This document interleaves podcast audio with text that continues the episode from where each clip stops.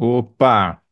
Olá, seja muito bem-vinda, seja muito bem-vindo à Análise da Notícia. Eu sou José Roberto de Toledo, estou aqui com o meu amigo, colega e companheiro Thales Faria, que está movendo a câmera porque ele gosta de viver perigosamente. Fala, Thales, tudo bem? Como é que tá aí o visual da câmera?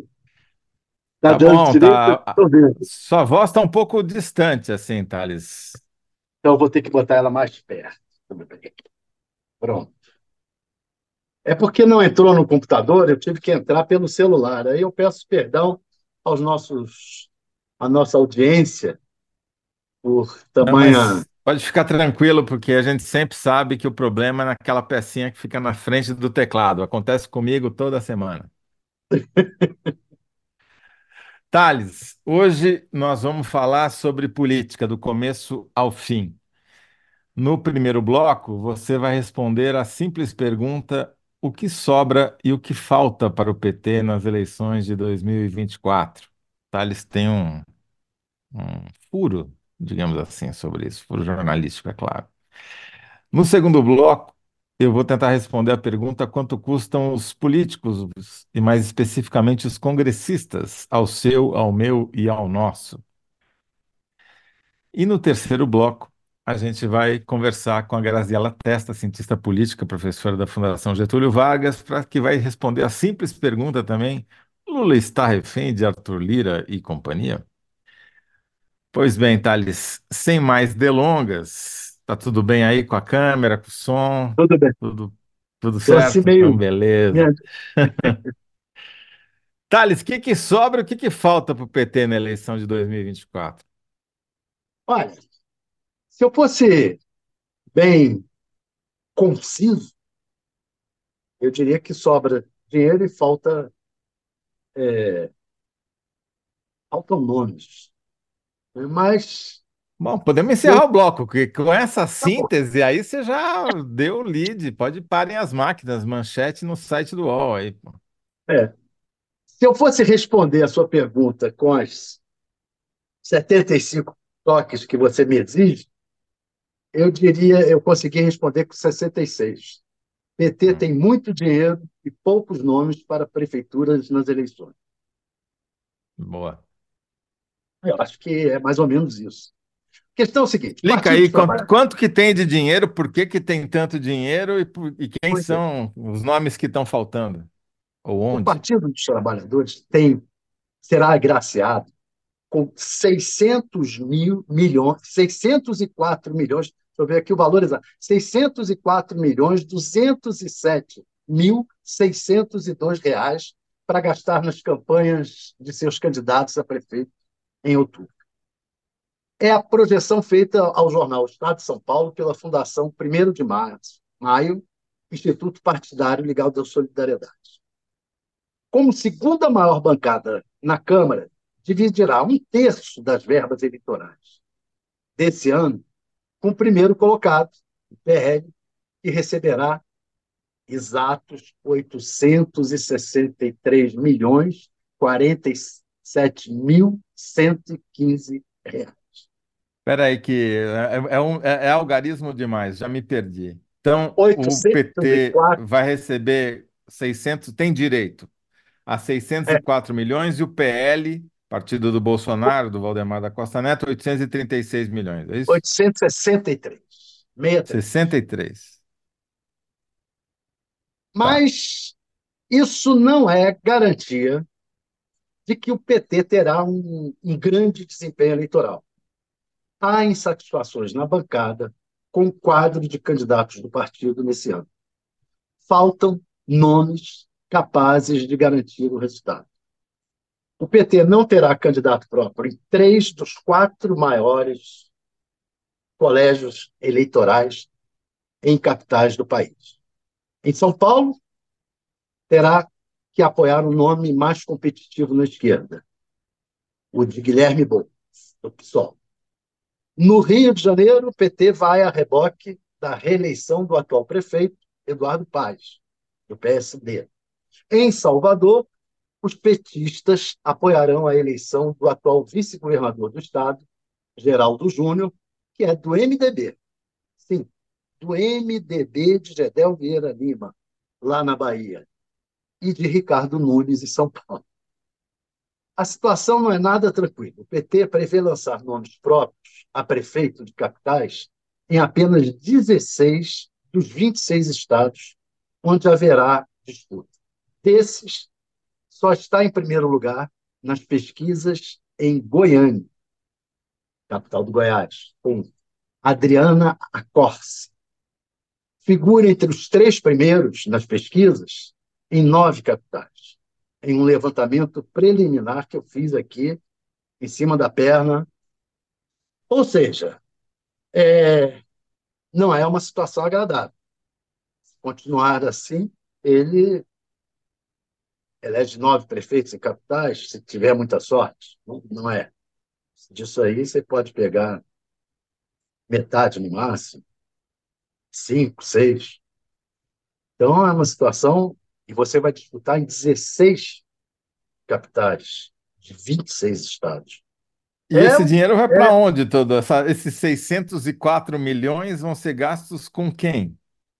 Pois é, a expectativa do comando do PT é o seguinte: já que a grana é muita, é possível que, embora tenhamos poucos candidatos, possamos ter um desempenho é, proporcional muito melhor do que é, do que normalmente se esperaria. Vamos ver, né?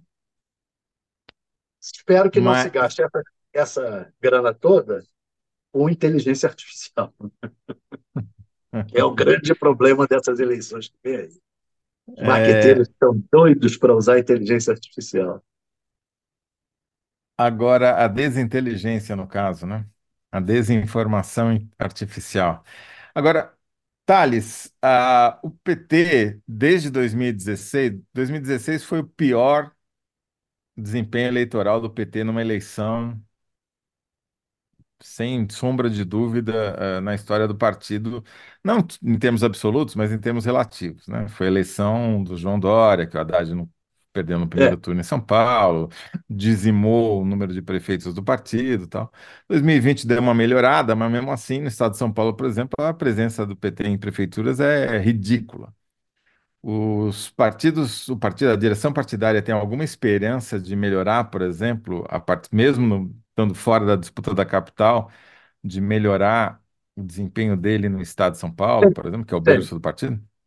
Tem, essa é a esperança. Quer dizer, nas capitais não está bem, mas a esperança é que com essa grana toda e com, é, e com as alianças locais, porque o PT vai apoiar, em troca de apoiar um nome na capital, em Salvador, ele vai ter o apoio do MDB, aonde lançar candidato no resto da Bahia, até porque tem o governador.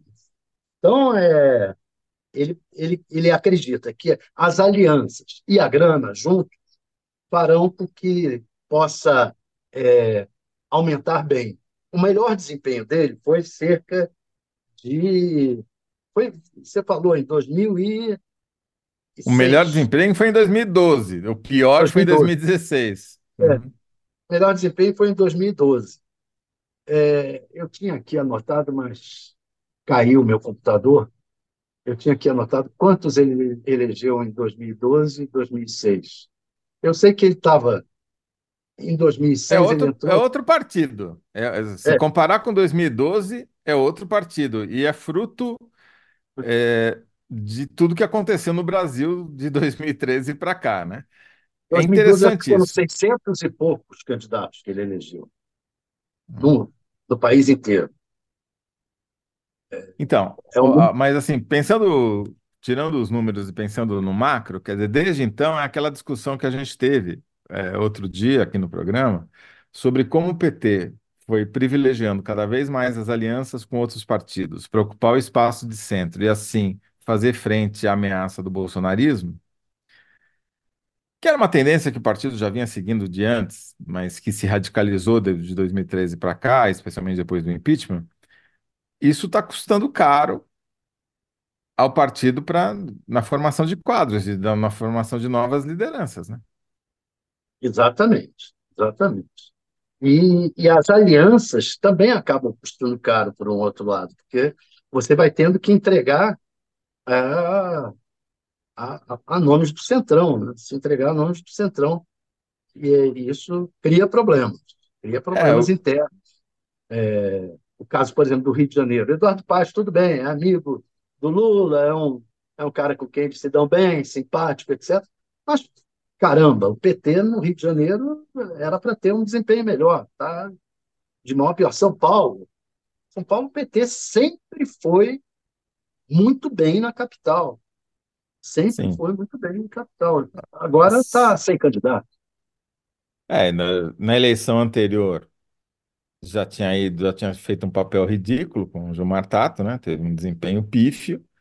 E na eleição para presidente, o Lula ganhou do Bolsonaro na cidade, mas a falta de um candidato do PT na eleição mostra a falta de preparo do partido para preparar novas lideranças, né? É, Porque mesmo que o Boulos seja tenha havido um, um acordo com o Boulos na, na eleição passada para que ele não fosse candidato a governador em troca do apoio do PT nessa eleição, também mesmo que, que o, que o PT rompesse o acordo e fosse lançar um candidato, lançar, lançaria quem?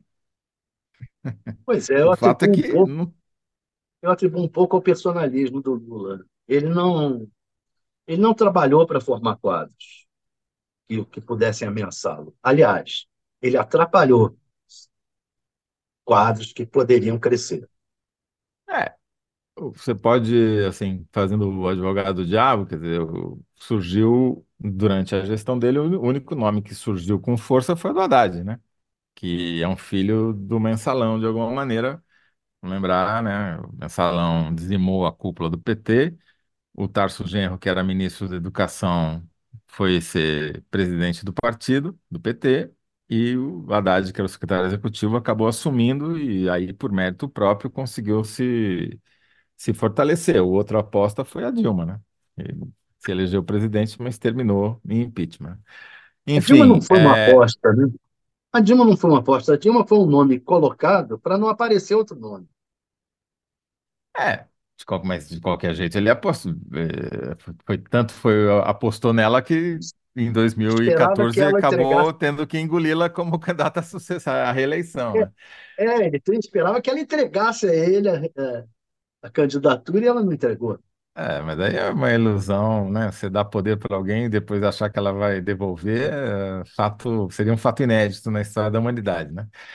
O Thales, eu vou ler algumas das opiniões e palpites e respostas aqui dos nossos analyzers. O Danilo Sotero Rogério, nosso primeiro colunista, diz que sobra dinheiro e falta trabalho de base.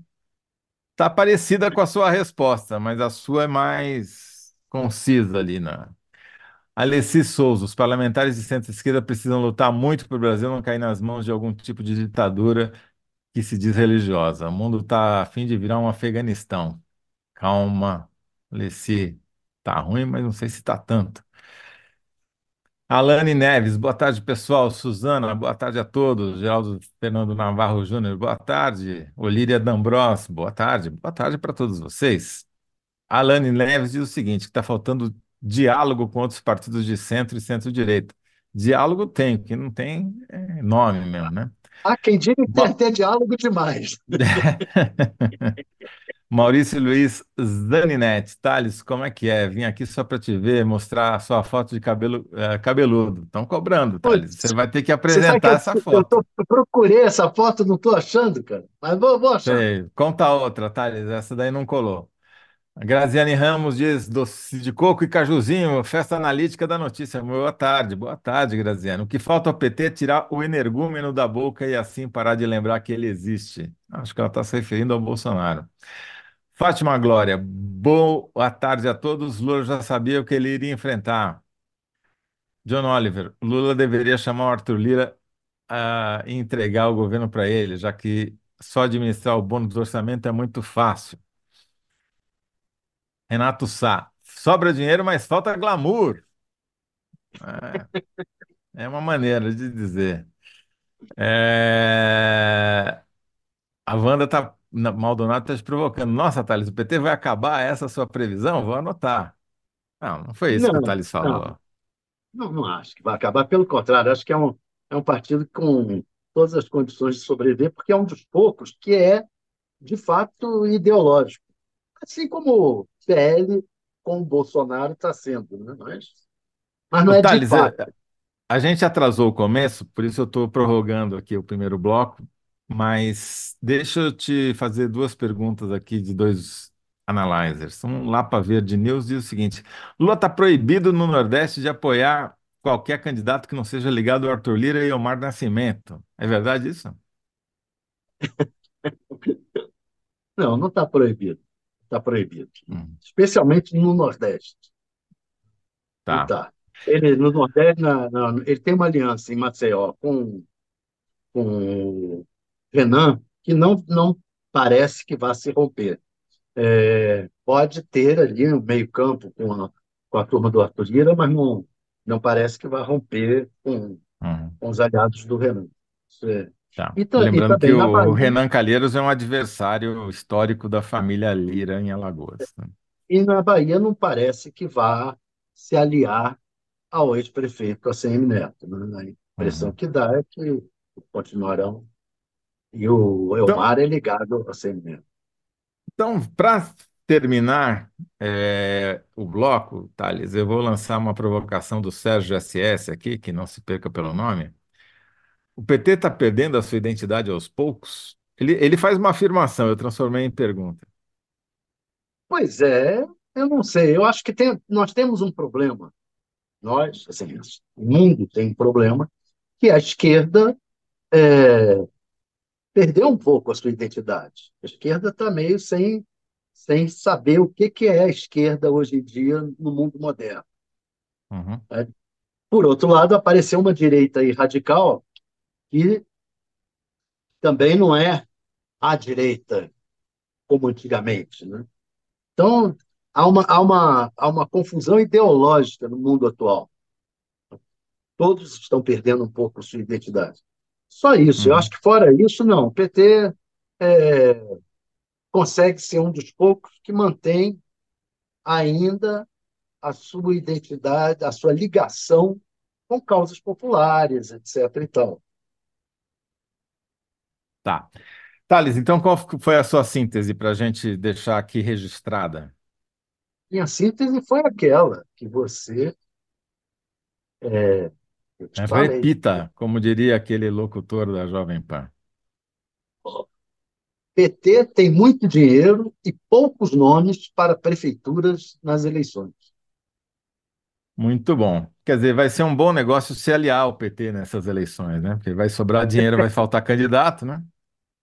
Mas ele não Quem vai dar dinheiro para outros partidos, não. Em aliança onde o outro for cabeça de chapa, o problema é outro.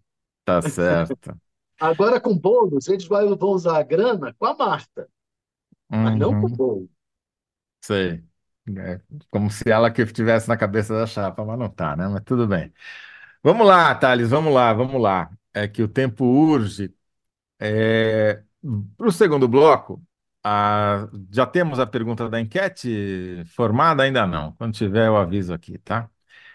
No segundo bloco, a pergunta que eu vou tentar responder é quanto custam os congressistas ou os políticos, né? Eu fiz uma conta de padaria aqui, Thales, em que eu somei os orçamentos da Câmara e do Senado, que, por sinal, no orçamento de 2024 estão um pouquinho menores do que está autorizado do que em anos anteriores. Somei o fundo partidário, somei o fundo eleitoral e somei as emendas parlamentares, tá certo? Que são é, o grosso da, desse dinheiro todo. Então, contando, a- vamos lembrar o seguinte: aquilo que é autorizado não significa necessariamente que vai ser gasto, né? Está previsto no orçamento, digamos, é um teto do que você pode gastar. Mas se a gente somar tudo que está autorizado, Thales, a gente vai ver que os políticos, né, o sistema partidário, vai estar autorizado a gastar este ano a bagatela de 65 bilhões de reais. Tá bom para você ou quer mais? 65 bilhões, para ser preciso, 64,6 bilhões. Não significa que vai gastar tudo isso, mas como grande parte desse orçamento é impositivo, eu diria que uma enorme parte desses 65 bi vão ser efetivamente gastos. Agora, que que isso significa em relação ao ano de 2023, onde os gastos já foram muito altos para os políticos? Significa um aumento de 12 bilhões de reais, ou 22%, quase um quarto a mais do que se gastou em 2023.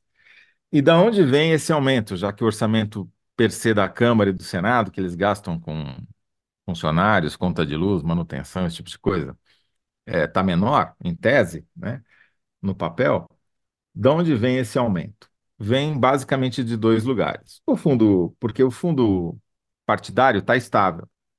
É, ele custa ali 1 bilhão e 200 é, por ano. Não muda há já vários anos.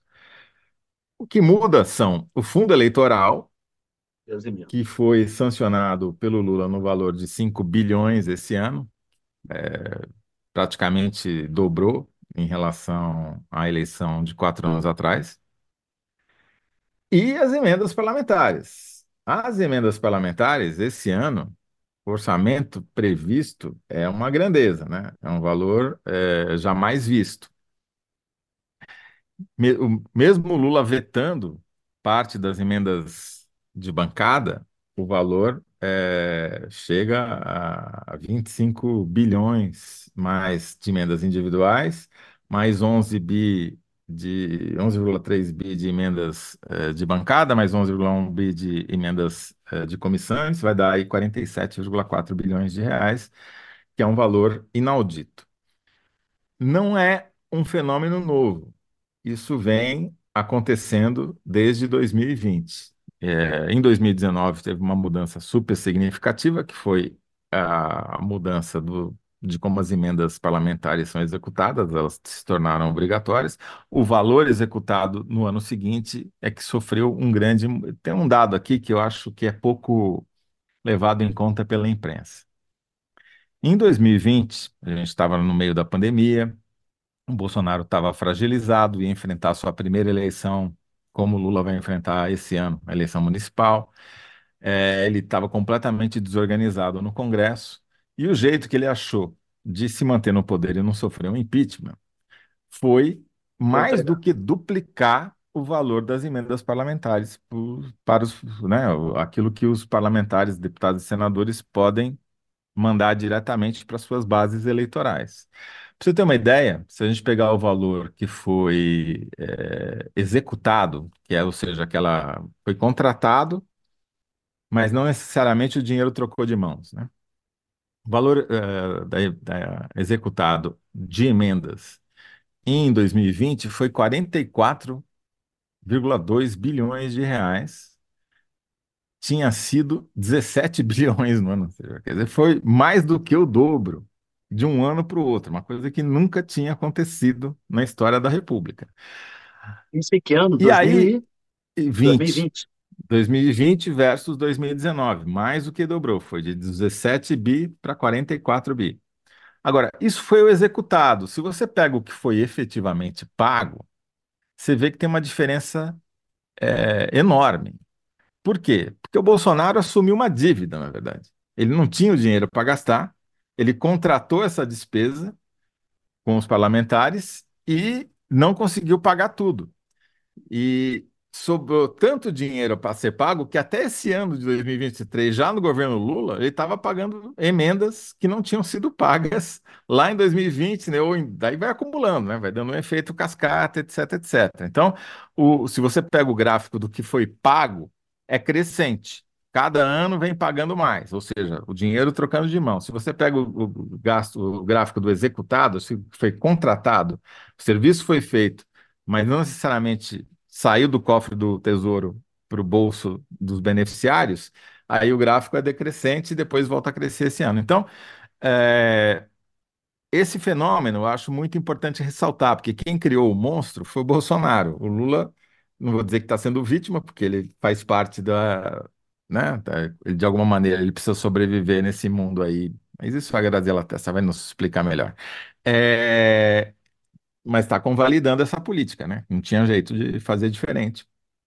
porque graças a isso, esse crescimento exponencial do valor na mão dos deputados e senadores, quer dizer, as máquinas partidárias controlando 65 bilhões de reais do orçamento público, é, o poder deles em relação ao executivo cresceu enormemente, né?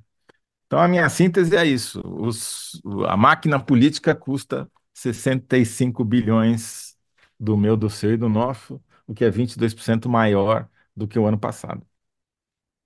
Boa. Algo a Agora, em declarar? termos, em termos macro, a impressão que eu tenho, a conclusão que eu, que eu teria desse teu levantamento aí, é que o que ocorre é que quando o governo se enfraquece, a, Congresso, a base política cresce e cresce a grana para a política.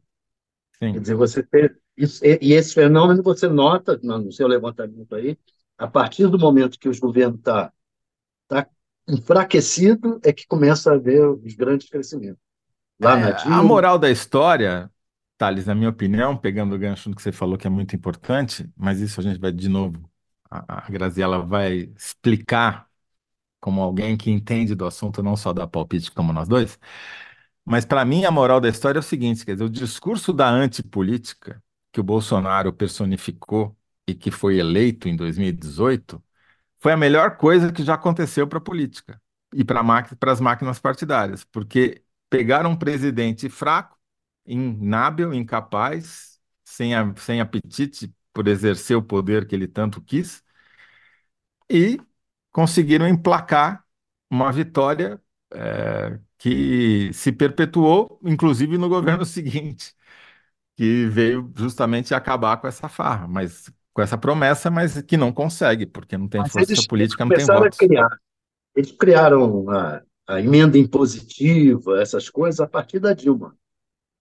Não, mas Temer, a, a mudança Dilma grande é, é essas coisas. 19, né? A mudança É, grande de legislação é com Rodrigo Maia em 19, que eles tutelam praticamente o Bolsonaro, e aí é que tem a mudança. Você pega o gráfico, você tem razão, vai crescendo, mas o crescimento se dá a partir do enfraquecimento da Dilma. De 2015 para 2016 já tem uma pequena, que é, que é o ano do impeachment, já tem um pequeno crescimento. Quer dizer, é uma, é uma uma coisa paulatina, claro. Eu acredito em ondas, não acredito em tsunami.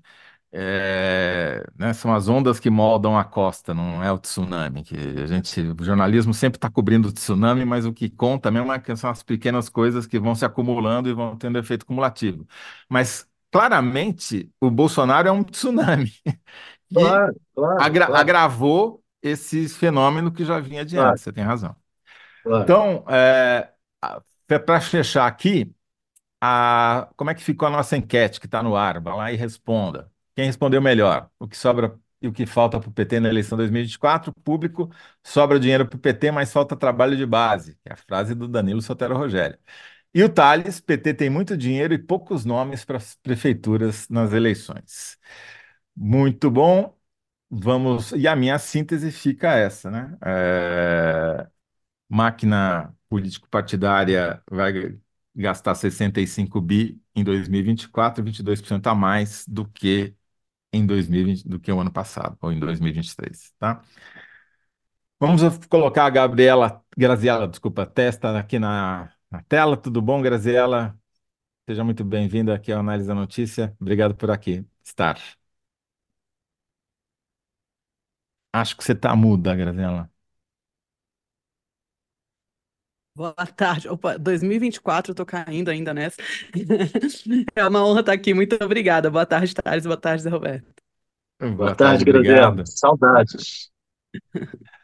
Ô, Graziela, a Ô, gente, a pergunta ô, simples a Toledo, vou te gente. contar uma coisa. A Graziela era minha vizinha aqui no condomínio onde eu moro. Opa! Nos idos, Estão né? Pagando muito bem tempo a atrás. FGV, então. Ela era, ela era uma garotinha. Ela era uma garotinha, brincava com os meus filhos. Então não denuncia a sua idade, Thales. É, mas tudo bem, a Graziela é muito jovem ainda, tá certo. Faz, faz sentido, faz jovem. sentido. Um abraço para Graziela, eles, tem... inclusive, Thales. Legal. Ô, Graziela, é, não ficou nenhum trauma, né, dessa vizinhança com o Thales, não, né? Deu tudo certo no Não, não, final, não, né? não. Era, Então tá era, bom. tu- era tudo muito bom, era uma delícia. Cheio de menino lá correndo, brincando, era ótimo. Ótimo, então tá bom. Graziela, per- tem- a gente tem uma perguntinha simples para você. O Lula está refém do Arthur Lira e companhia, né? E você pegou aí a- a- a- no bloco anterior, você viu por que que a gente está fazendo essa pergunta, né? Quer dizer, cada ano que passa, o Congresso abocanha uma parcela maior do orçamento, mais poder político, mais autonomia, mais independência, e vai cobrando cada vez mais caro para aprovar aquilo que o governo quer aprovar, né? É, é um exagero falar em, em em refém? É, eu acho que refém talvez seja um pouco demais ainda, mas eu não tenho nenhuma dúvida de que esse é o ponto central hoje do conflito na relação entre o executivo e o legislativo, né? O, o orçamento, desde o primeiro grande escândalo da, da nossa recente democracia, ele tem sido central. Então, desde os anões do orçamento, e, enfim, eu amo o relatório final da CPI dos anões do orçamento. Vira e mexe, eu pego aquele relatório final e eu releio ele, porque até hoje ele tem princípios que foram da época colocados que são muito válidos, né? Da importância da gente dar, é, é, direcionar mais recurso para emendas coletivas do que individuais, de manter uma transparência absoluta, mas esse sempre foi um tema em conflito desde sempre. Não só a partir de 2015, que é quando tem a mudança institucional da impositividade. É uma questão já há mais tempo do que isso. Eu acho que o que a gente está vendo agora é uma, é uma readequação institucional depois de uma mudança brusca.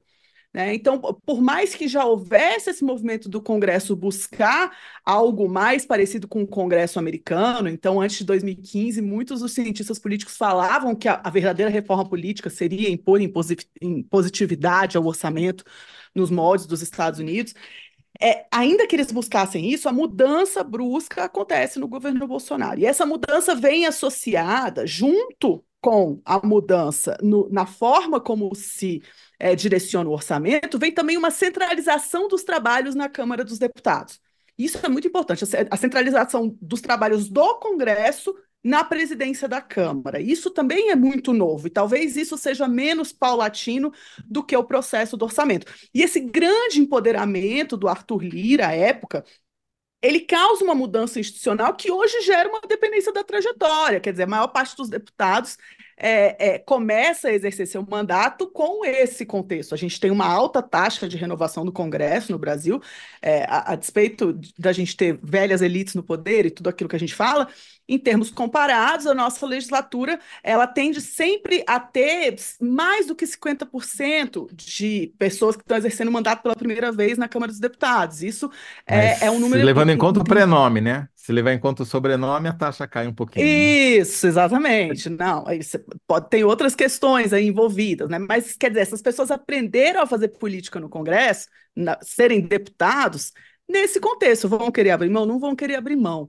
Né? E aí já eu já esperava que o Lula fosse se contrapor mais em relação a isso ano passado. Mas acho que ele estava esperando um processo de enfraquecimento do Arthur Lira para se contrapor um pouquinho mais. Esses vetos de agora me parecem ser muito significativos nesse sentido, sobretudo porque o Lula veta emendas de comissão que são autorizativas. Isso foi uma coisa que me fez ficar pensando. Bom, ele poderia simplesmente não executá-las depois. Né? Então, ele escolhe vetar porque ele escolhe fazer uma, uma marcação de posição em relação a isso. Né? Então, me parece que é, esse vai ser um ano um pouco mais conflituoso entre Arthur Lira e Lula. Não me surpreende, é, mas eu acho que as eleições municipais vão, vão dar o tom disso aí. Né? O tanto que Lira e, e os outros partidos vão depender, inclusive, de Lula. E também a eleição da Câmara, porque esse é o ano em que o Arthur Lira começa a se enfraquecer, porque vai perder o mandato ano que vem. Então, vai começar a aparecer os nomes que querem o lugar dele e que vão disputar espaço com o candidato dele, portanto, espaço contra ele. Então, Graciela... é, a tendência é isso mais para o segundo semestre. A ideia uhum. é que, a partir isso. do segundo semestre, o Lira se enfraqueça, realmente comece a se enfraquecer. Graziela, o, o Thales falou uma coisa que você referendou sobre a mudança ter começado em 2015, sem querer ser aluno, é, mas pedindo, é um pedido para a professora, faz um histórico para a gente, por favor, de quando é que essas mudanças aconteceram, o que, que aconteceu, quais são os marcos principais dessa história recente. Então, é, eu acho que a gente tem algum. Os marcos costumam vir associados a escândalos, né? Então, tem primeiro o uhum. marco dos anões de orçamento, quando você não tinha, nesse momento, você não tinha nenhum tipo de limite de nada.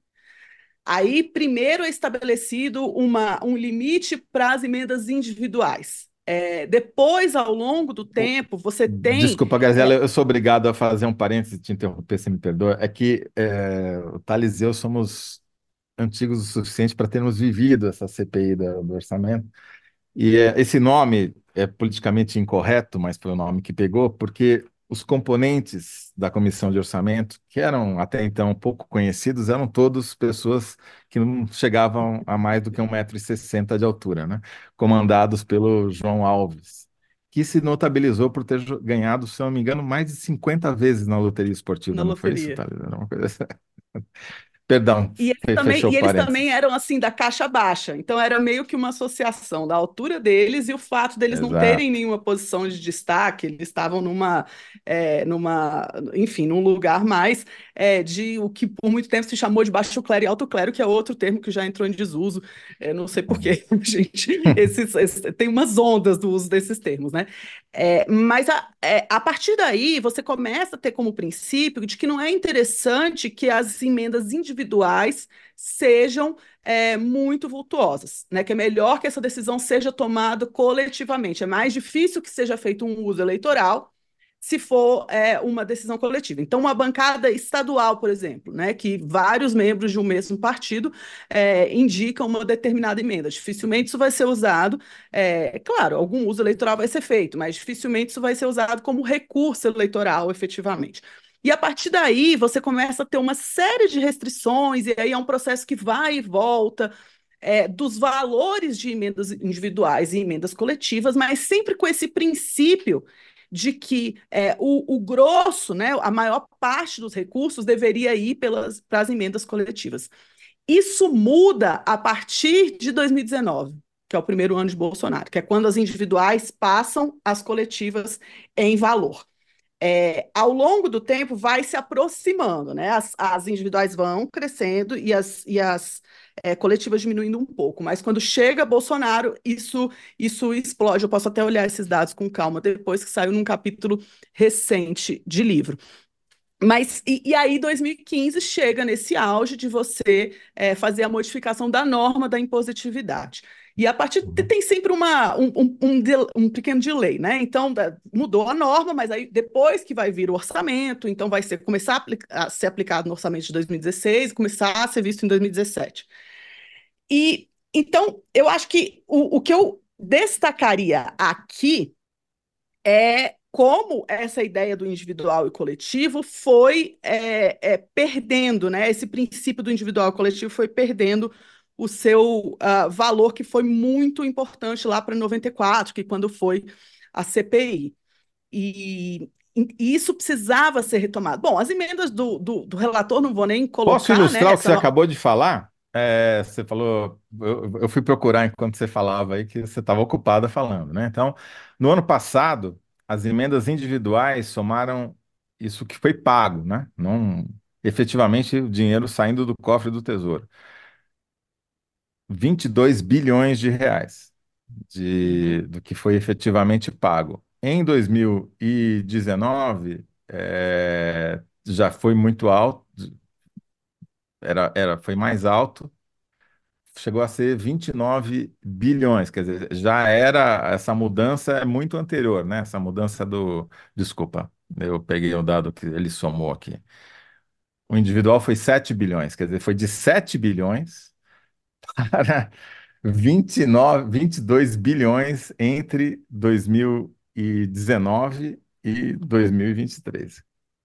É, é exato. E aí, é, é, criar essa situação individualista, eu acho que é muito complicado. Isso é ruim para a forma como o gasto é feito, porque é isso, é feito um uso eleitoreiro, né? É, se colocam do, dois partidos podem se colocar em conflito com emendas diferentes, então quer dizer, um constrói uma ponte de um lado, outra ponte do outro, e a gente vê qual ponte ficou mais bonita.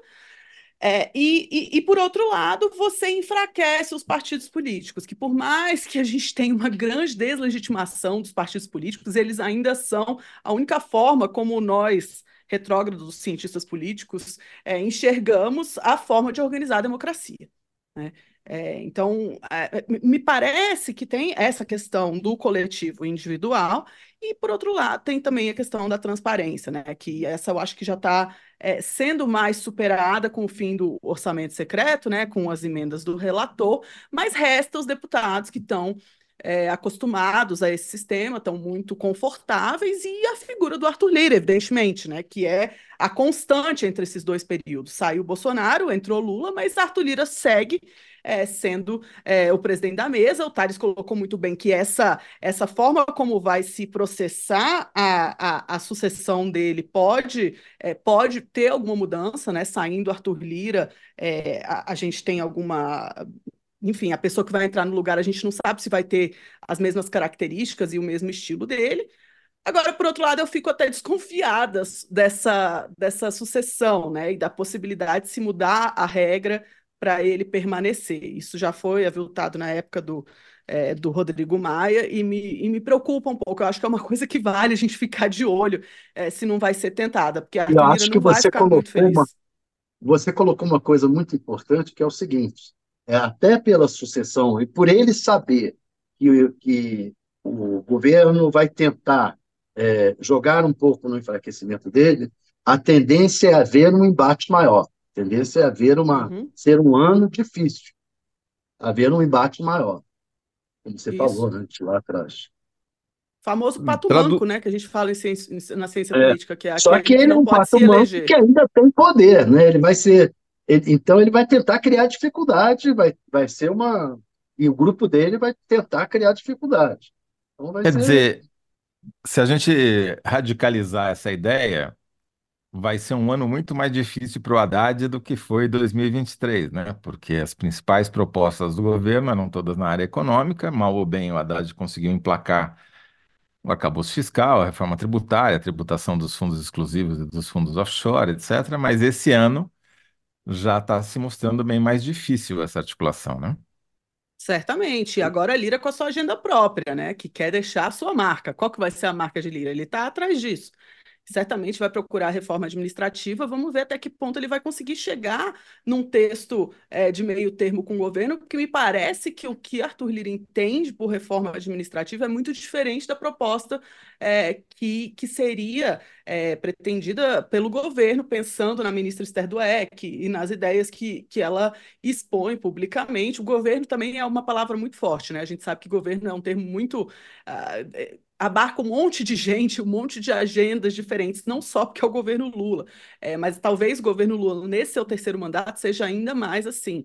Né? Entender qual é a, o, o, mínimo múltiplo comum de tanta gente.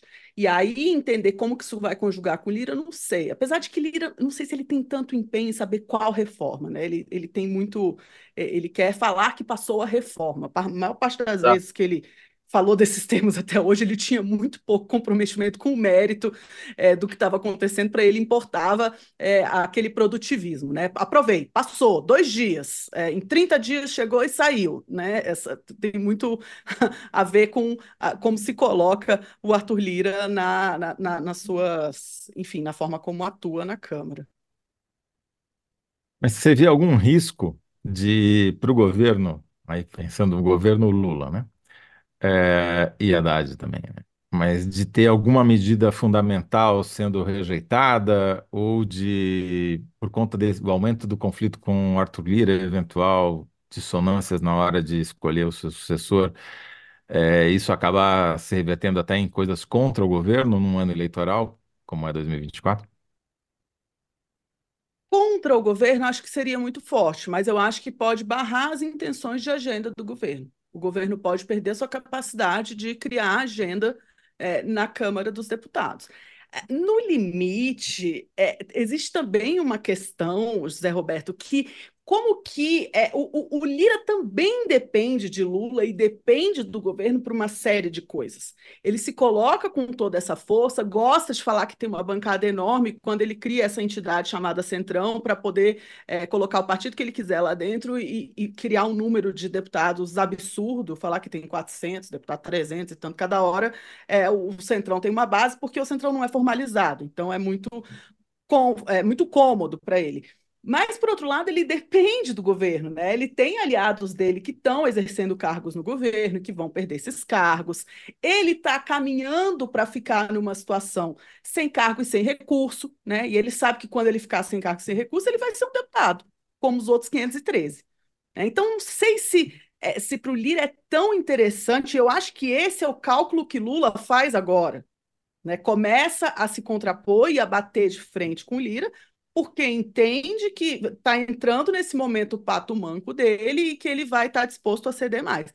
Porém, é ano eleitoral, né? Em ano eleitoral, a gente sabe que tem outras variáveis para, para além do Congresso que vão pesar e que vão fazer diferença. Então, acho que o resultado das eleições de outubro também vai impactar muito nisso. O segundo semestre é, costuma ser meio morto, a tendência é que seja mais ainda, porque esse ano as eleições já começaram ano passado, não sei o que está acontecendo, está é, tá todo mundo muito é, na expectativa se a polarização vai funcionar do mesmo jeito, como que vai ser o apoio, enfim, desde 2018 as eleições estão muito sui generis, está todo mundo muito barata tonta. Então me parece que o segundo semestre vai ser morto, mas no primeiro semestre eu acho muito difícil que o governo consiga emplacar a agenda. Né? É, inclusive cedendo na, na, própria reforma administrativa. É, me parece que o governo vai apresentar uma, uma ideia dele da própria reforma para não parecer que saiu perdendo. Né? Então, Lira, é. que certamente tem, é, tem preferência nessa pauta, traz a ideia que quer ser aprovado, mas o governo se adianta e faz uma versão dele da reforma para evitar é, perder. Mas eu não sei em que medida para a área econômica não é vantagem perder um pouco no mérito da reforma administrativa. Porque a, a proposta de reforma vem lá da, da área de gestão, né? Palácio Isso. do Planalto. Vai, vai fazer lá a proposta de reforma, que é mais ou menos a coisa do PT, a proposta do PT, é, próxima da proposta do PT. Que na Câmara a gente sabe que não tem maioria, não tem. É difícil essa proposta do PT emplacar. E eu acho que a área econômica vai ser docemente derrotada, porque diminui os gastos, né?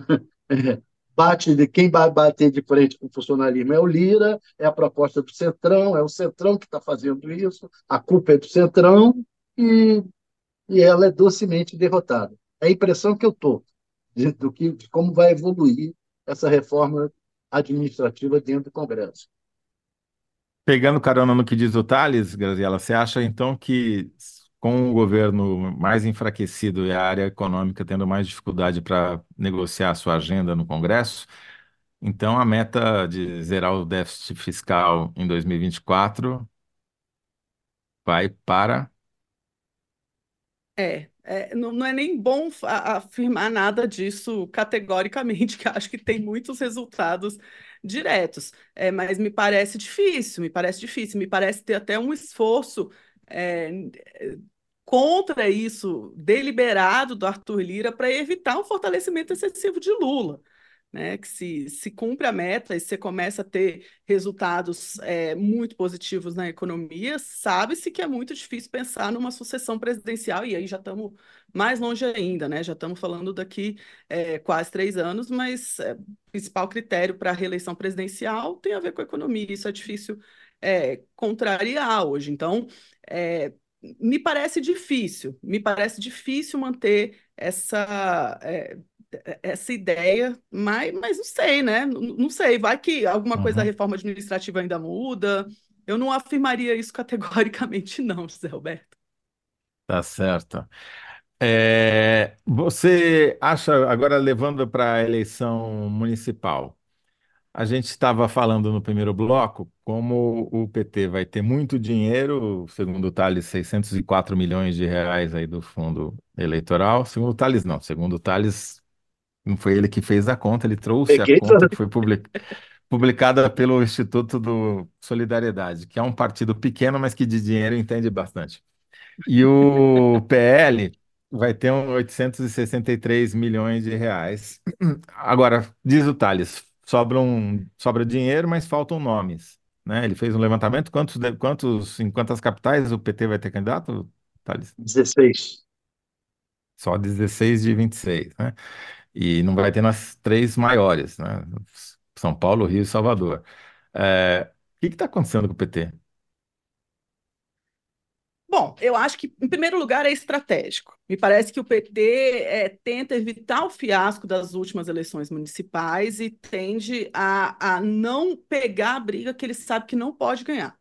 Né? O que é uma baita novidade no contexto PT. Se a gente for olhar para o histórico do PT, o PT, é, enfim, né, dos anos 90, dos anos 2000, era aquele partido que queria botar a cara tapa, tendo 2%, 3% em eleição majoritária, e tá tudo certo. Eu acho que tem um reajuste de trajetória aí que tá, assim, a, adaptando a característica de partido de centro-esquerda, é, que, que tem muitas alas diferentes dentro dele, que é o PT de hoje. Né? Então, é, eu diria que o PT de hoje é mais estratégico do que convicto na, nos critérios weberianos lá. Né? Então, ele está deixando de lado um pouco essa convicção absoluta para buscar uma estratégia que faça sentido é, para não perder essa posição de segundo maior partido. Né? Se a gente contar é, o, a bancada da Câmara, que é o principal critério para se alocar recurso. Então, acho que hoje a, a ideia é essa, né? É buscar, inclusive, nos partidos parceiros, uma, uma, um, um contato bom dentro do governo para pensar, inclusive, de, depois, já estou falando nas próximas eleições nacionais, que é quando vai se investir certamente mais é, para a Câmara dos Deputados. Isso não é uma característica só do PT.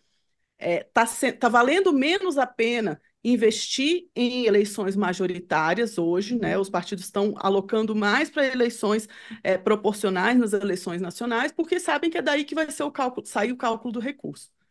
É, e eu acho que o PT está buscando uma estratégia um pouco assim, está buscando é, alguns lugares é, a, apoiar no cavalo vencedor, né? Por mais que não seja seu cavalo é, preferido, é, para tentar se, se recolocar nesse momento é, enfim, né? Vou falar desse momento de polarização que parece já é tão 2022 isso, mas é, nessa nova organização de forças em que a direita, é, o eleitor de direita é ou de extrema direita ou muito encantado com Bolsonaro, né? E o, e o, e o eleitor de centro-direita eu não sei onde está, saiu para pescar, né? A gente talvez descubra um pouquinho mais para frente. Agora, você acha que é possível, dentro dessa estratégia do PT, eleger mais senadores, mesmo elegendo menos prefeitos? Que seria um fato meio inédito. Né? Mais senadores? Não, eu acho que é... mais vereadores. Mais vereadores. Eleger mais ah. vereadores, quer dizer, dissociar as duas eleições, né? Para Câmara Municipal e para a Prefeitura. Acho que se eu fosse ter que dar um conselho para a diretoria do PT seria essa: investir na base, né? O famoso. É, não querendo recorrer à metáfora futebolística, mas já recorrendo, é, falta investir. Isso não tenho nenhuma dúvida em todos os partidos brasileiros, que falta é uma formação de base, né? especialmente quando você fala de novos corpos na política, de mulheres, de pessoas negras. É, se reclama, ah, as mulheres não querem é, participar da política. Eu, tô, eu, participo de formação política de mulheres há muito tempo. As mulheres não querem entrar na política porque elas sabem que não vão ter apoio nenhum. Né? E os partidos não vão atrás das formações de liderança, nas lideranças locais. Então, buscar isso, tudo isso está na raiz do PT, né? Você pensar no PT dos anos 80, dos anos 90, isso era mais frequente, você buscar lideranças locais. É, ir atrás disso seria interessante, mas já é pensar a longo prazo e aí talvez seja querer demais, tanto o PT quanto qualquer uhum. outro partido político brasileiro. Né? O Thales, vou fazer uma pergunta aqui do Danilo Sotero Rogério, que Gardella é nosso quase um colunista fixo aqui do programa, ele está em todos. Ele pergunta o seguinte: a tendência é o executivo continuar perdendo força ou a esperança de um dia o Centrão perder o comando do Congresso? Olha, eu, eu, não sou cientista político, tenho até vergonha de chutar na frente da Graziella. Né? É que você sabe que depois eu vou perguntar para ela também, né? Claro. vergonha então, roubar e não poder vergonha. carregar, mas, minha mãe dizia. Mas eu, eu tenho uma visão é, que eu acho que, que é, é diferente de todo mundo sobre o que vai ser a, a, a a, o futuro Congresso. Eu acho que, diferente do que o Ulisses previu a vida inteira, que só, só vai piorar, eu acho que o futuro vai ser menos pior do que esse. Esse foi o fundo do poço, na minha opinião. Eu acho que vai ser menos pior. Vai ser, é, esses bolsonaristas radicais que se elegeram na bolha, na rede, etc., eles tendem a, a, Eu acho que muitos deles não vão se eleger. E aí, e aí a tendência é, é não piorar tanto quanto, quanto. Respondendo a sua pergunta, não piorar tanto quanto, quanto se imaginaria. E você, Graziela, você acha que o, a esperança de essa tendência que a gente vem assistindo nos últimos anos ser revertida e o Arenão deixar o poder na, na Câmara? Não, isso não há. Posso até Arenão deixar o poder? De jeito nenhum. São duas coisas diferentes, né? Entendendo o centrão como fisiologismo, que é a forma que eu prefiro considerar hoje, a gente recentemente, é, eu e outros dois colegas publicamos um artigo tentando falar, definir centrão, a gente chegou no mínimo múltiplo comum de que o que, o que caracteriza o centrão é o fisiologismo. Né? O conservadorismo veio a reboque, ele funciona bem, ele é eleitoreiro e tudo mais, mas é, o, o, fisiologismo. Hoje a gente tem alguns incentivos que foram colocados, sobretudo por causa da pandemia e por causa da, das estratégias de Bolsonaro de, de gerir coalizão, que beneficiam os fisiológicos. Né? Então, isso deu uma, uma, uma força para o Centrão que foi muito importante tem como diminuir esses incentivos e, e, tornar mais custoso o comportamento fisiológico. Isso pode acontecer. Eu acho que no, no médio, longo prazo, eu não, não, não entendo isso como sendo impossível. Mas esse comportamento, como cultura política, ele é muito arraigado na gente, né? Entender que ele vai deixar, de, deixar de existir nunca vai deixar e nunca vai perder posições de, de destaque no Congresso. Acho muito difícil. Né? Na melhor das hipóteses, a gente consegue algumas instituições é, para restringir os incentivos para que, que seja bom para eles exercendo esse comportamento. Eu concordo tanto com você, Gravela, que eu chamo o Centrão de Arenão, porque eles estão aí praticamente desde as capitanias hereditárias, né? Não saíram do lugar. Acho difícil que também saiam. a tendência é, é se voltarmos a ter um executivo, como nesse teu levantamento, Toledo, que para mim ficou claro lá, é que é, o, o, enfraquecimento do executivo é, fortaleceu é, o centrão, os centrões nas várias épocas em que ele, ele, ele se constituiu. É, se você voltar a ter um fortalecimento do executivo, esse centrão tende a, a perder um pouco da força dele. E aí, o problema é o que vem antes, o ovo ou a galinha, né? O que vai é. fazer o. Porque afinal de contas, tem um é presidente que supostamente é um presidente é forte, né? É. O Graziela, infelizmente, o nosso tempo já bateu, já estouramos três minutos aqui. A gente sempre faz uma síntese é, do final do programa. Se eu entendi corretamente o que você falou, acho que dá para a gente sintetizar dizendo que é, é, o Centrão tende a. Mesmo que o Arthur Lira caia, o Centrão permanece, né? Sim, sem nenhuma dúvida. Sem nenhuma dúvida. Permanece.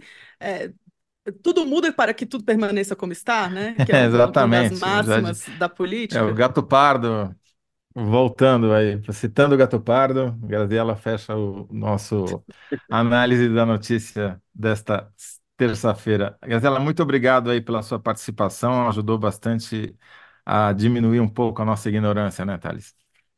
Exatamente. Imagina, é, é uma honra estar com vocês dois aqui. Muita honra. Muito obrigado.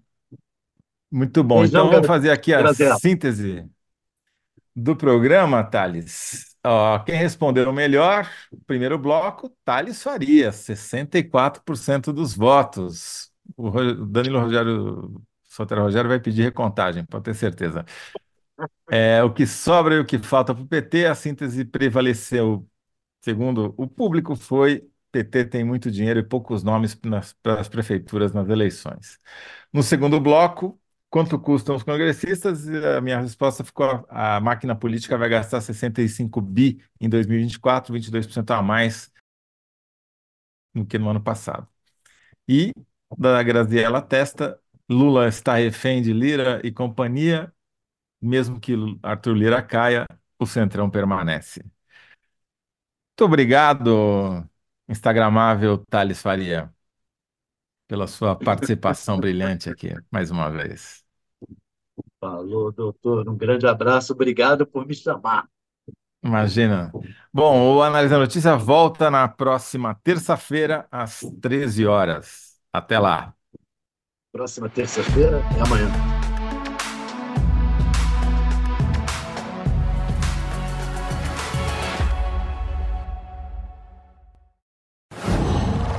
Qual?